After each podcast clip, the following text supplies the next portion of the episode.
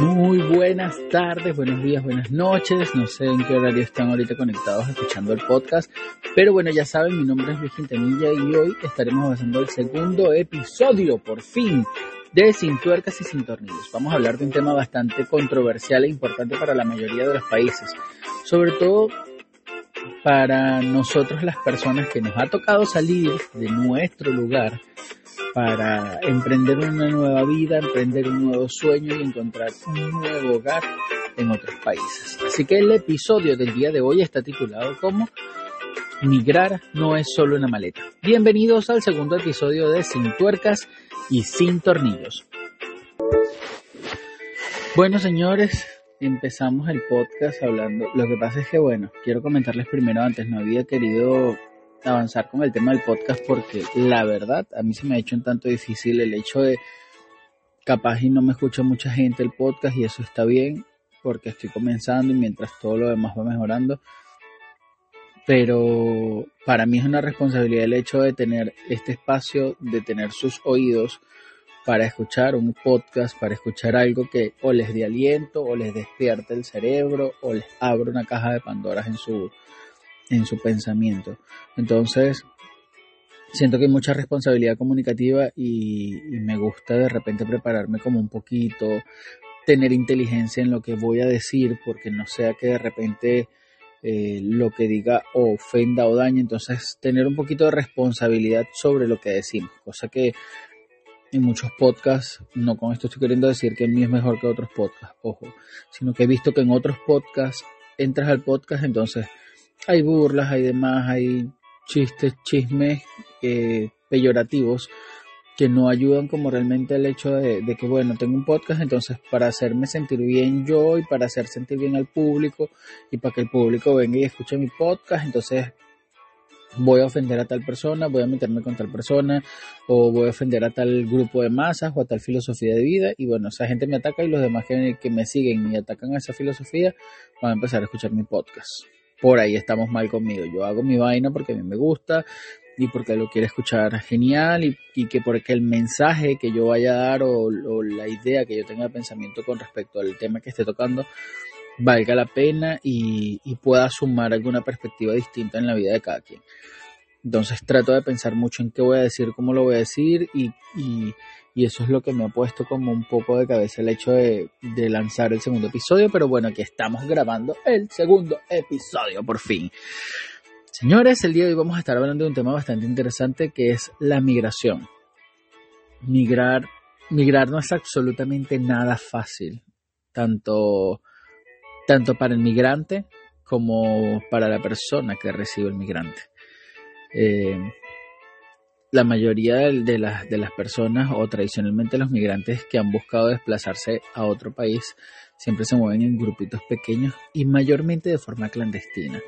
Y no lo hacen por el hecho de que, de que quieran entrar al, nuevo país este, ilegales, porque sabes, yo te aseguro que tú entrevistas a esas personas y lo primero que quieren es tener la legalidad en ese país para poder triunfar o para poder cumplir el sueño que no pudo cumplir en su país. Yo creo que parte importante de saber el hecho de que cuando una persona decide emigrar, no decide emigrar porque de repente porque quiera, sino que ciertas crisis económicas o políticas en su país lo obligan a tener que hacerlo.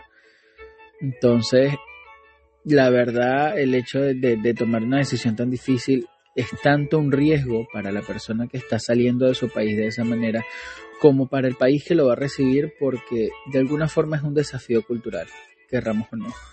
Porque un público se tiene que enfrentar a esa persona, porque cierta masa de personas tienen que estar rodeadas de esa persona. Entonces hay todo un tema bastante grande, bastante amplio a la hora de tener que hablar sobre los procesos de migración. Entonces, quería hablar un poco sobre, sobre qué es migrar, sobre qué vivencias tenemos cuando migramos, sobre lo que a veces tenemos que aguantarnos por tener que callarnos la boca por el hecho de que nos digan si no te gusta, para qué te viniste, eh, si no te sientes bien, regresate a tu país. A esa gente que dice eso, yo les quiero decir algo. Si de verdad las cosas estuvieran también en mi país, o la de la persona que está pasando el proceso migratorio estuvieran también en su país, les aseguro que no estuviéramos en el país que ustedes dicen. No nos estuviéramos sintiendo tan mal por estar en el país en donde estamos. Y no porque querramos ser peyorativos con el país en donde nos encontramos. Me pasó hace poco que hice un, TikTok donde decía así como, bueno, por un tema político que estaba pasando aquí, algo así como, bueno, cuando sales de tu país y te persigue la desgracia política en, en otro lado. Y la gente, ay, pero si no te gusta, vete a tu país, malagradecido, que no sé qué, que ustedes vienen a puro quejarse. Hay dos cosas. Y va a sonar de repente muy cruel lo que vaya a decir desde el punto que lo digo, pero tengo que decirlo. Si yo me quejo, tengo todo el derecho de quejarme, tanto como el que tienes tú de hacerlo. Y te voy a explicar por qué. Porque yo pago impuestos, yo pago mi comida, yo contribuyo a la economía de tu país, porque donde yo estoy alquilando una habitación o donde la mayoría de los migrantes estamos alquilando una habitación, estamos dándole a la persona dueña de esa casa un sustento más. Ya sea para que coberture todos los gastos de su casa, ya sea para que coberture los estudios de sus hijos en su casa, ya sea para que coberture sus gastos personales en casa o alimente a su familia. Entonces, yo no voy a un supermercado a que me regalen la comida. Yo no trabajo más de ocho horas. Trabajo que la mayoría de las personas que residen en ese país no van a aceptar por un sueldo mínimo, pero yo sí lo acepto porque tengo una necesidad. Entonces, no me vengan a decir después que yo no me puedo quejar del país, que si no me gusta el país me regreso a otro. No, no me regreso porque las condiciones de mi país o del país de donde decidí emigrar no me permiten las condiciones para tener una vida óptima. Entonces yo quiero una vida óptima y para tener esa vida óptima estoy viajando a un país que considero que tiene oportunidades para que eso ocurra. Ahora bien, si eso ocurre, en ese país y yo estoy contribuyendo porque me interesa que la economía de ese país siga estando estable y no generar más carencias económicas y más pobreza, entonces si yo contribuyo a la construcción de ese país, tengo todo el derecho legal de poder quejarme tanto como tú, porque yo no estoy aquí o el, migrante no está en ese país diciéndole al gobierno manténme, diciéndole al gobierno dame de comer, diciéndole al gobierno mm, dame un techo donde vivir. Estamos aquí buscando las alternativas para poder trabajar, para poder tener una mejor calidad de vida o para cumplir el sueño que queríamos, que ya sea estudiar, ya sea tener un negocio propio, ya sea tener un negocio estable o un trabajo estable donde yo pueda alimentar a mi mamá, a mi papá o a mis hijos o a la familia que yo tenga. Migrar no es fácil porque tomar una decisión de irte de tu país implica tener que dejar absolutamente todo lo que te has planificado en tu vida ya sea el hecho de decir voy a estudiar en una universidad o estaba estudiando en una universidad y tuve que abandonar la carrera a mitad de camino porque las condiciones no se permitían para que yo siguiera estudiando y me tuve que ir a otro lado a dedicarme a algo que no tiene absolutamente nada que ver con mi carrera o con mis estudios o con lo que yo estaba planificando para mi vida y tuve que irme a otro lado a reinventarme el hecho de hacer. Entonces, pido un poquito más de, empatía a la hora de ver un migrante y de preguntarle cosas tan absurdas como ¿y por qué no sacan al presidente de tu país? ¿Y por qué no estás allí en Venezuela? ¿Y si las cosas no están bien en tu país? ¿Qué están haciendo ustedes para esto? Entonces la gente dice, bueno, si tienen la voluntad de gritar aquí y de decir, ¿por qué no hacen lo mismo en su país? No sean ignorantes, no sean mediocres. Disculpen la palabra, pero es que no hay otra palabra para llamar a eso. Hay que ser ignorante para a una persona, ¿por qué no lo sacas del gobierno? ¿Por qué no te vas a tu país? Y así como gritas aquí, gritas allá. No, señores, gritamos mucho. Y la vivimos mal. Y en manifestaciones se nos murieron familiares y, en manifestaciones hubo gente que, que perdió parte de, sus parte de su cuerpo, perdió una pierna, perdió un brazo, porque la dictadura es tan grande que no podíamos hacer nada más que salir del país y encontrar una nueva vida.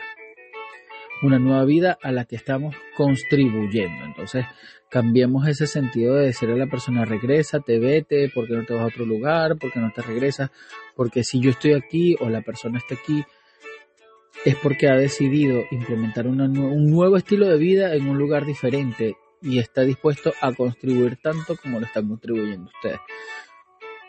Y te aseguro que así es, porque la mayoría cuando buscamos trabajo buscamos que sea un trabajo formal, un trabajo legal para tener todos los beneficios, pero aparte de esos beneficios también contribuyen a la construcción del país. El proceso eh, intercultural nos permite de hecho a todos el poder conocernos, integrarnos y, compartir. Entonces, venir con pensamientos como vete, este, eh, deja mi país en paz o, o, qué haces aquí, rechaza o quita esa oportunidad de poder tener una nueva, un nuevo estilo de vida, un nuevo, una nueva forma de pensamiento, una manera distinta de ver la cultura y genera enemistades absurdas. Porque al fin y al cabo si en algún momento llegases a necesitar del país de donde yo me fui, yo te aseguro que se te va a abrir las puertas. Te voy a hablar en el tema muy personal como Venezuela. Venezuela le abrió las puertas a muchos países. Eh, habían chinos, habían peruanos, habían colombianos, habían chilenos, habían cubanos, estadounidenses. Tenía tanta, tanta, tanta tanta, tanta multicultura sería la palabra. Había tanta cantidad de, culturas distintas que para nosotros no representaba realmente el hecho de que hubiera un colombiano, un peruano, un, árabe, un chino, un alemán en Venezuela. Eh, un, peso o, una carga más para el país, sino que uno decía, ya abrió el chino, vamos a ver qué vende el chino, vamos a comprar al chino, ya abrió el árabe, vamos a ver qué vende el árabe vamos a comprar al árabe. Ya abrió el peruano, vino el peruano, ¿qué tiene el peruano aquí para vender? Yo recuerdo que por las calles de, de donde yo nací, habían peruanos tocando instrumentos, y la mayoría le comprábamos los CDs que ellos vendían en ese tiempo para colaborarle, porque nos gustaba el hecho de, de ver la cultura nueva, de ver qué traían diferente, de reírnos con ellos, de enseñarles lo que nosotros teníamos. En ningún momento nos quejamos del hecho de que ellos estuvieran ahí, más bien decíamos, se le tiene cédula porque se les entregaba cédula inmediatamente, o sea, ¿qué tienes? ¿Qué necesitas? Y uno buscaba la forma de ayudarle. Ojo, no estoy diciendo que no pase en los otros países cuando me tocó migrar, desde mi punto de vista, a mí también me pasó lo mismo. A mí me ayudaron a llegar al país. Y, parte de esa ayuda también fue el hecho de que me dijeron, mira, ¿sabes qué? Échale ganas, ¿qué necesitas? Toma, me apoyaron. Pero más allá de esas personas que les agradezco el hecho de estar donde estoy y que yo estoy seguro que la mayoría de todos los venezolanos eh, o extranjeros o migrantes que estamos en otro país porque no quiero hablar solo enfocarme en el hecho venezolano, sino que hay colombianos también que están en otro país y están migrando, peruanos que en algún momento se fueron a otro país y también migraron, y, así, este, estamos sumamente agradecidos por el hecho de toda la ayuda posible que nos dieron para que nosotros nos pudiéramos estabilizar y sentir el calor de su tierra como si fuera el calor de la nuestra. Estoy 100% seguro de eso. Pero hay todavía muchos patrones que tenemos que cambiar en pensamiento a la hora de, de aceptar una persona en nuestro país. Por eso quería comentarles un poco sobre, bueno, un tema sobre el pacto eh, mundial de la migración y, y, quería empezar, bueno, con que el primer acuerdo global, o sea, esto a nivel de, de, línea de pensamiento, de lo, que, de lo que se construyó en algún momento cuando se habló sobre el pacto mundial sobre la migración, eso fue el 13 de julio y fue un acuerdo global que se hizo para poder ayudar y, aprovechar los beneficios de la migración y proteger al migrante indocumentado. Esto no se trata más que una forma de gestionar el flujo migratorio de forma integral y en escala internacional, que refleja el entendimiento común de los gobiernos de que la migración que cruza fronteras es por definición un fenómeno, un fenómeno internacional. Esto no nada más lo está viendo Perú, esto no nada más lo está viendo Colombia, esto no nada más lo vivió Venezuela en su tiempo, esto nada más no lo vive Uruguay, Paraguay, lo viven todos los países. Es por esto que la ONU en su momento llega y organiza este tipo de acuerdos eh, con todos los miembros de los estados a través de la Asamblea General para poder llegar a ese pacto para la migración segura, ordenada y regular. Así se llama, de hecho.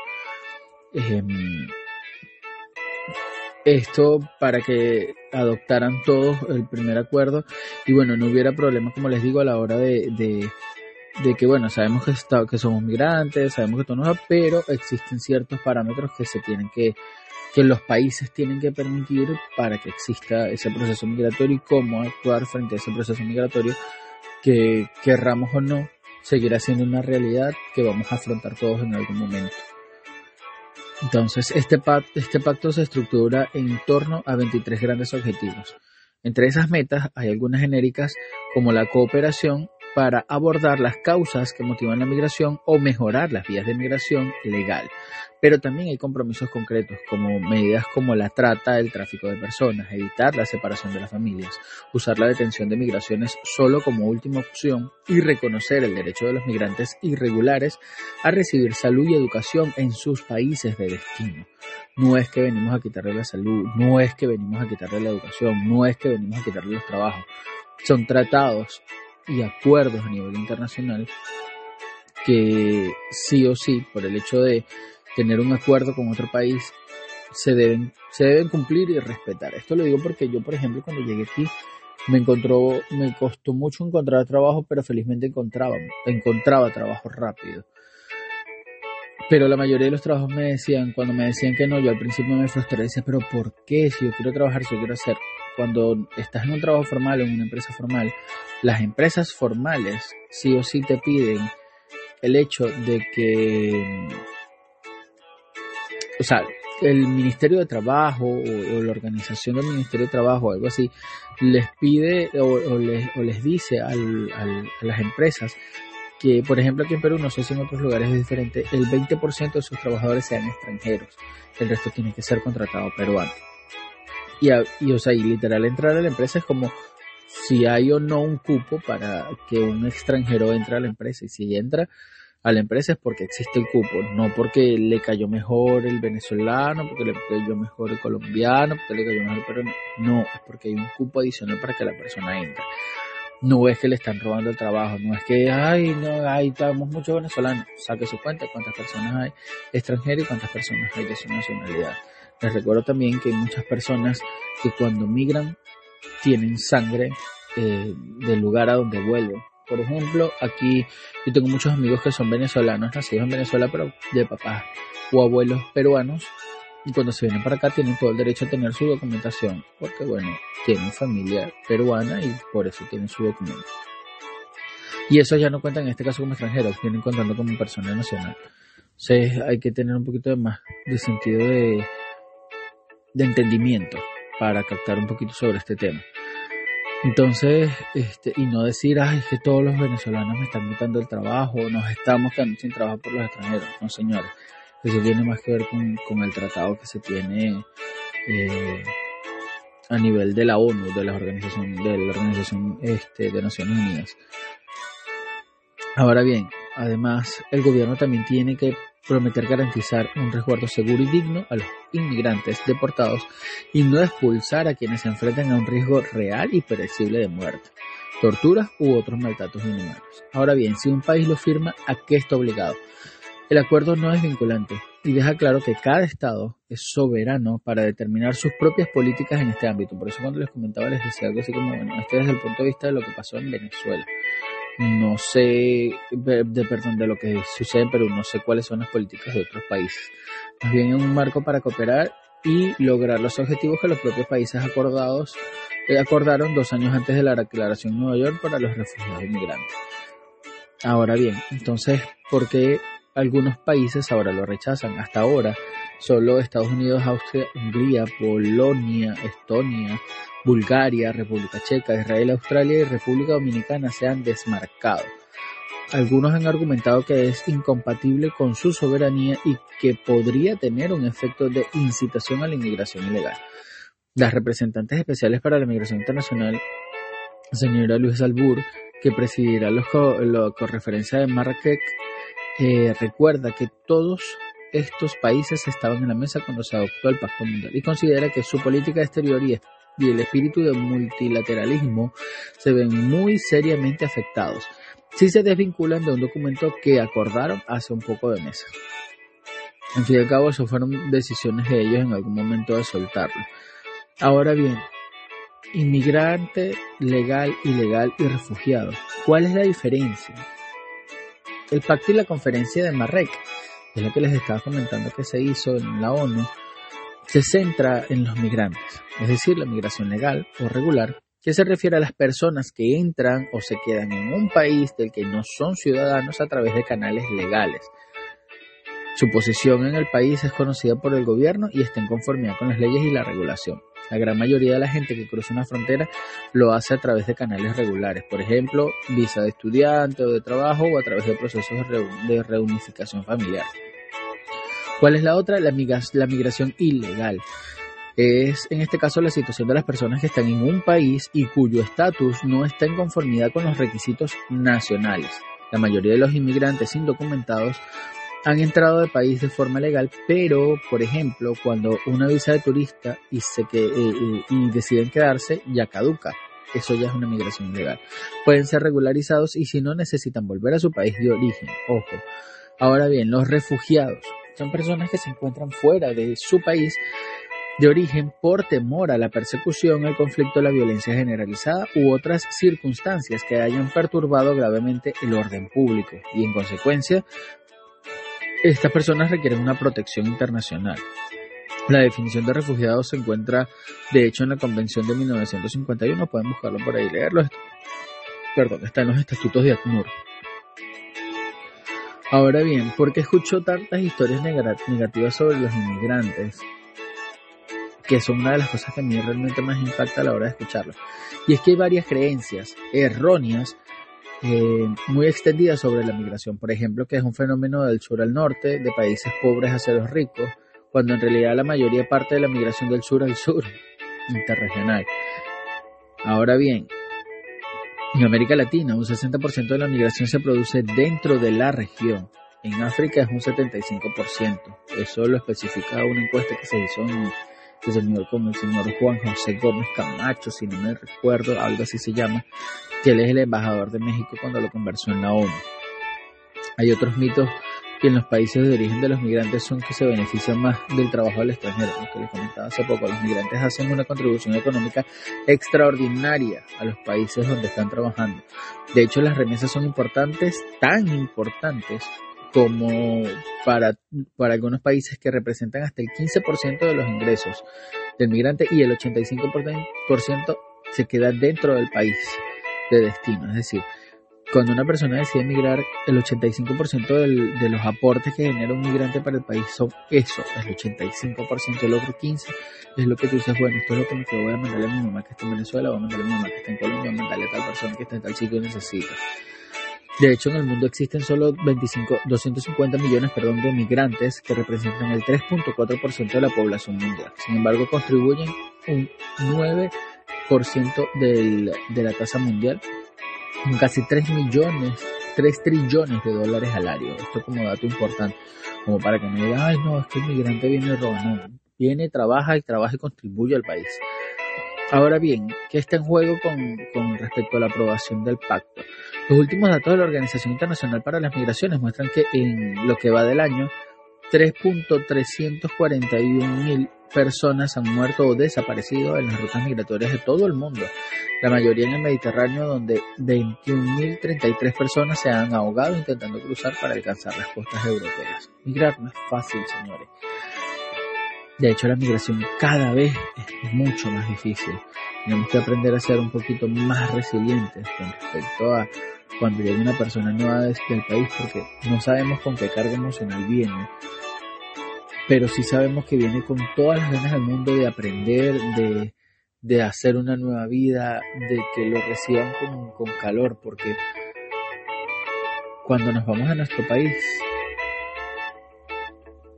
extrañamos, por ejemplo, el abrazo de mamá, extrañamos el abrazo de papá, extrañamos salir en las noches con nuestros amigos.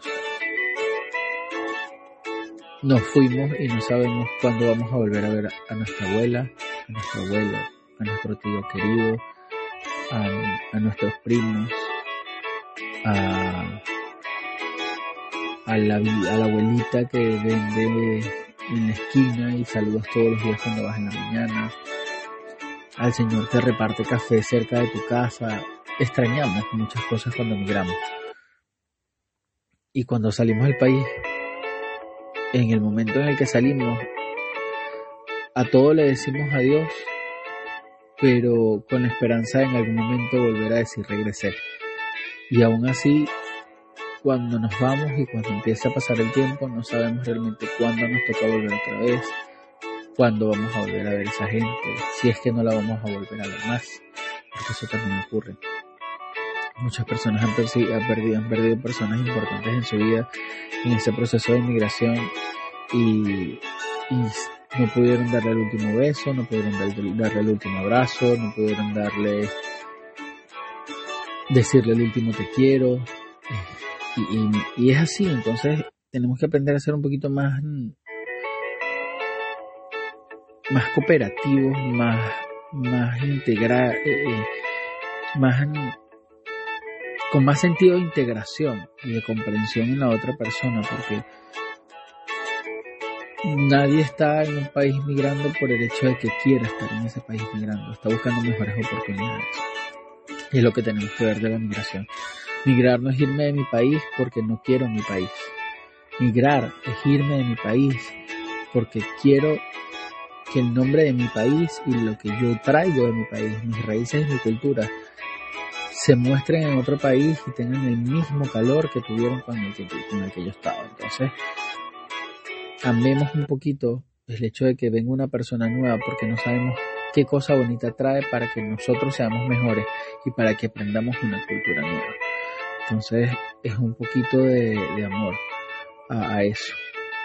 Ahora quiero retomar este el tema de lo que estábamos hablando sobre las Naciones Unidas y quería hablarles o nombrarles los 23 tipos, eh, perdón, los 23 objetivos que se hablaron en el marco de cooperación que establece el pacto que se basa sobre esos 23 objetivos para la migración segura, ordenada y regular. 1.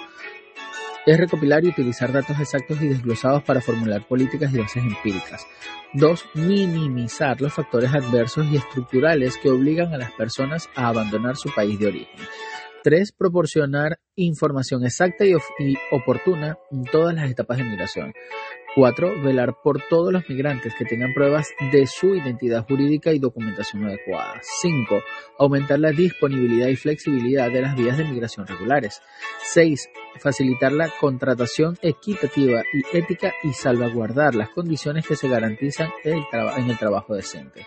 7. Abordar y reducir las vulnerabilidades en la migración. 8. Salvar vidas y emprender iniciativas internacionales coordinadas sobre los migrantes desaparecidos.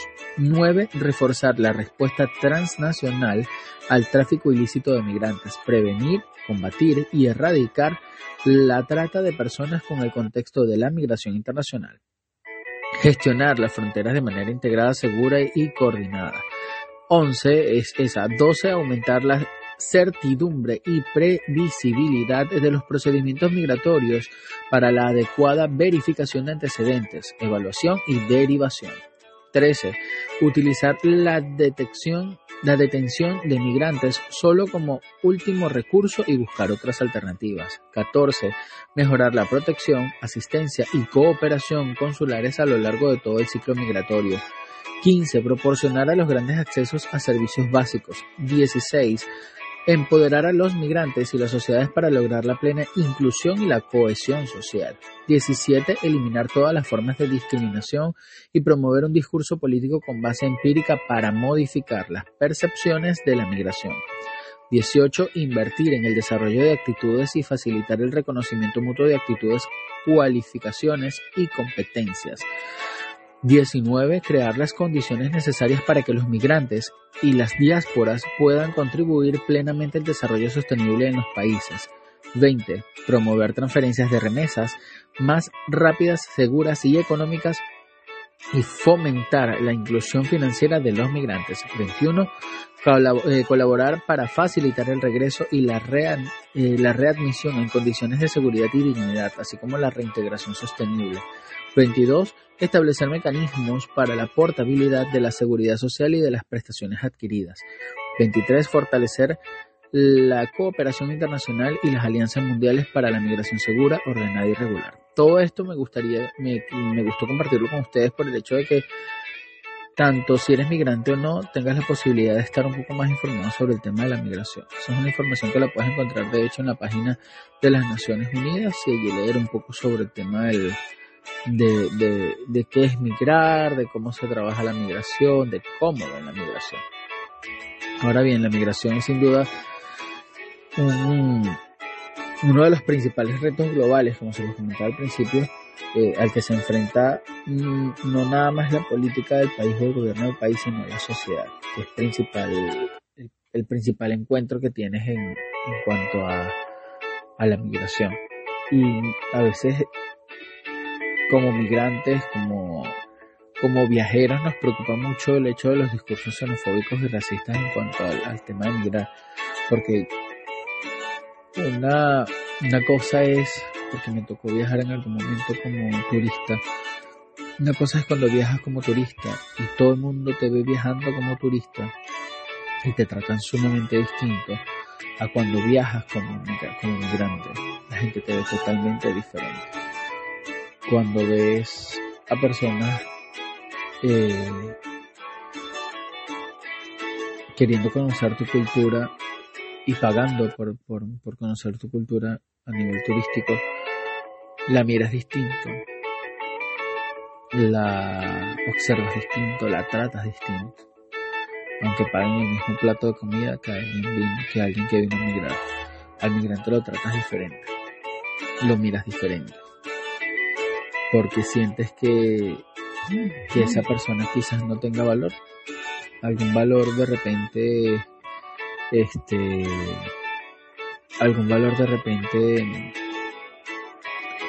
económico de esa persona, algún, o, algún valor en, cuanto a, a, escala social, será, es que no sé ni siquiera qué pensar cuando, cuando, cuando veo que rechazan, por ejemplo, a un migrante y cuando ven a un turista lo tratan distinto. Y eso lo puedo ver yo en varios restaurantes, tanto trabajando como yendo a comer. Y era muy distinto como miraban a la persona que venía a comer y cargaba su mochilita de bolso porque estaba de viaje o porque estaba recién llegado al país, a cuando ven que carga eh, una cámara en el pecho, un sombrero viajero y unas sandalias de cuerito la atención es sumamente diferente. Entonces, este, yo creo que el trato tiene que ser por igual. Y de hecho más caluroso porque esa persona que está migrando viene con una maleta llena y con el corazón vacío. Con el corazón extrañando mil cosas.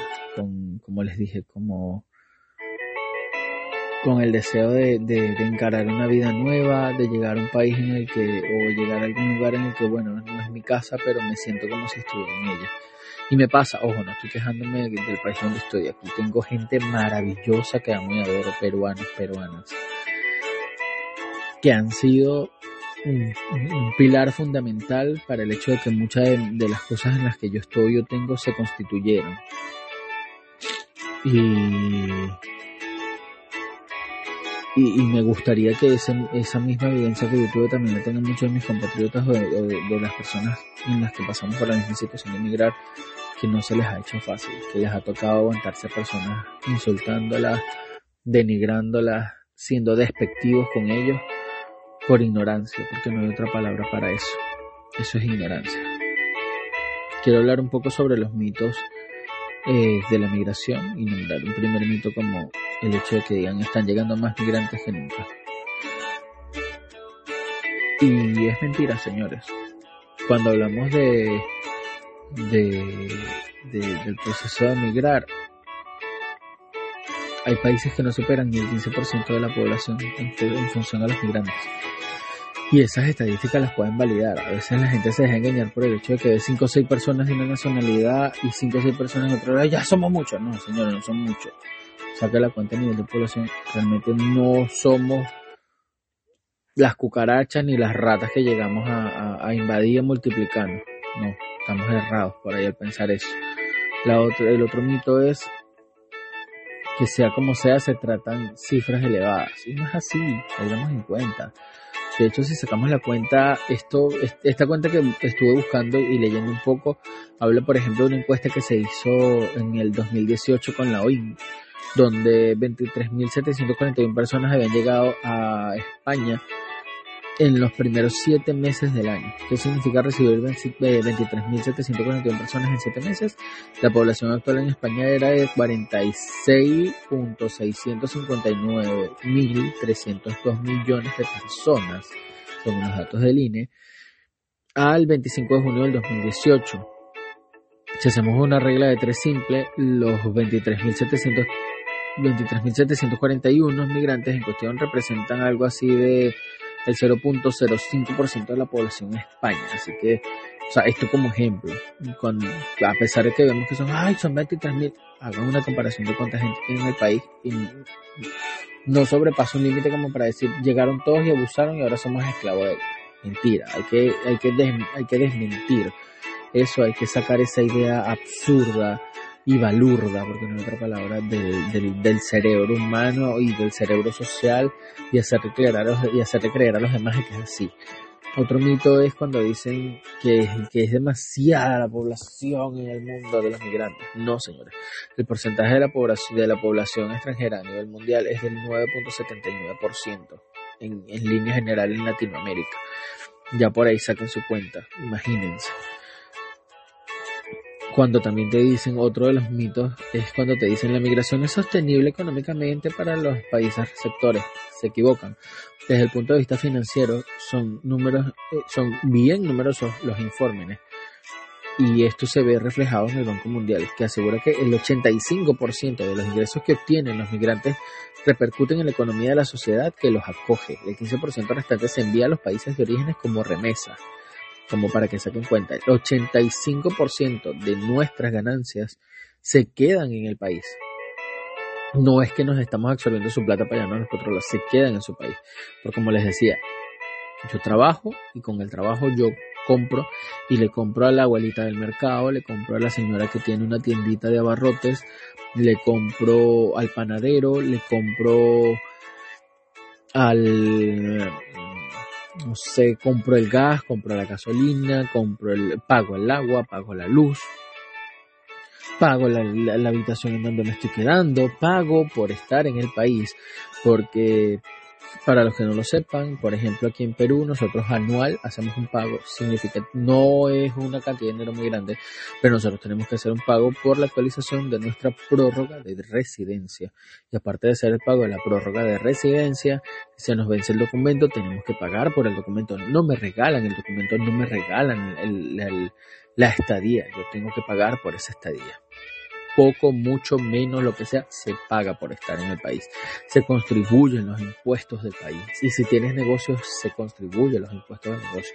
De hecho, cuando los venezolanos llegaron, por ejemplo, a Perú, las personas que tenían un documento que se llamaba PPT, que era un permiso de permanencia temporal, era un permiso para que pudieras trabajar durante el primer año tú tenías que pagar de tu sueldo, esto porque mucha gente no lo sabe, de tu sueldo se quedaba la renta de quinta categoría, que en ese caso era el 35% de tu sueldo, más el otro 11% que te quitaban por el hecho de que si el seguro, el, perrito, el gato, las cosas a niveles internos se lo quedaba el Estado, porque eso se le pagaba al Estado, a la SUNA, por una retención de quinta categoría. Teniendo un sueldo de 930, terminabas ganando casi 600 soles porque tenías que pagarle al Estado para estar aquí, como para que la gente venga de fresco y diga, viene y me quita la plata. No, señores, cuando usted llegó al país, cuando un venezolano llegó a Perú, por ejemplo, le tocó pagar el 30% de su sueldo, el 35% de su sueldo, disculpa, eh, por lo que le restaba de año o algo así era el tema, o sea, porque pagabas como una multa de, de la retención de quinta categoría. Entonces no me vengan a decir que es que nosotros estamos aquí, estamos robando la plata o nos estamos quedando con señores. Plata que tenemos, plata que dejamos el 85% aquí y el 15% si es que a uno le queda o los que ya dejamos de pasar por ese proceso, el 15% se dio en remesas al país, al país de donde venían. Y aún así, mandando plata por otro lado, teníamos que dejar cierta cantidad de dinero aquí por el favor que nos estaban haciendo de mandar el dinero para allá. Entonces, eh, hablar de migrar no se puede hacer o no se puede decir así como que tan fácil y tan bonito. Este podcast no quiero hacer súper corto, bueno, llevan 39 minutos, porque quería hablar sobre ese tema del proceso migratorio. Eh, quisiera saber cómo se sienten ustedes migrando,